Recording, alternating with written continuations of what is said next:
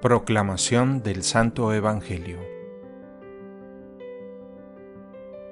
En aquel tiempo, al ver Jesús que la multitud lo rodeaba, les ordenó a sus discípulos que cruzaran el lago hacia la orilla de enfrente.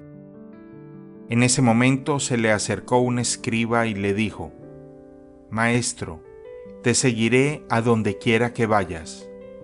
Jesús les respondió, las zorras tienen madrigueras y las aves del cielo nidos, pero el Hijo del Hombre no tiene en dónde reclinar la cabeza.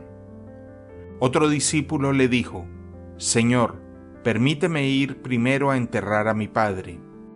Pero Jesús le respondió, Tú sígueme y deja que los muertos entierren a sus muertos.